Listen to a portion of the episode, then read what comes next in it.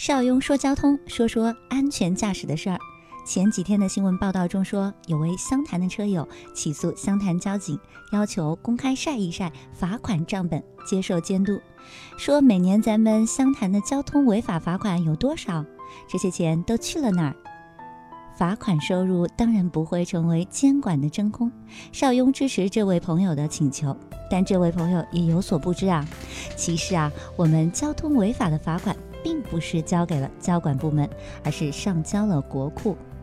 罚款是怎么流向国库的呢？涉及违法罚款收缴的主要有三个部门，他们分别是财政、交警和银行。在职责上，交管部门负责违法信息的收集、录入、缴款信息确认、处罚平台运行维护工作。罚没收入根本就没有交到交管部门，而是由代收银行负责具体收缴。比方说，交警在处理违法时，会要求我们提供三证一卡。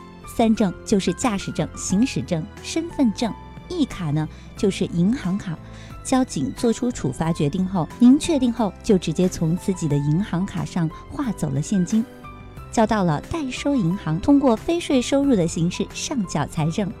交管部门并不直接和现金打交道，而代收银行呢，会定期从专用账户按照对应的层次将罚款分别缴入省市县级国库，最后交到了各级财政部门手里。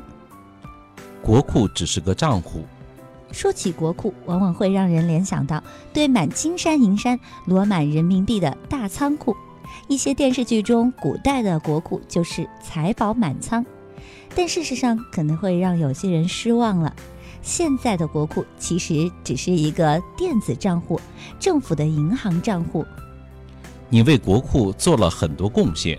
国库是办理国家预算资金收入和支出的专门机构，与每个人息息相关。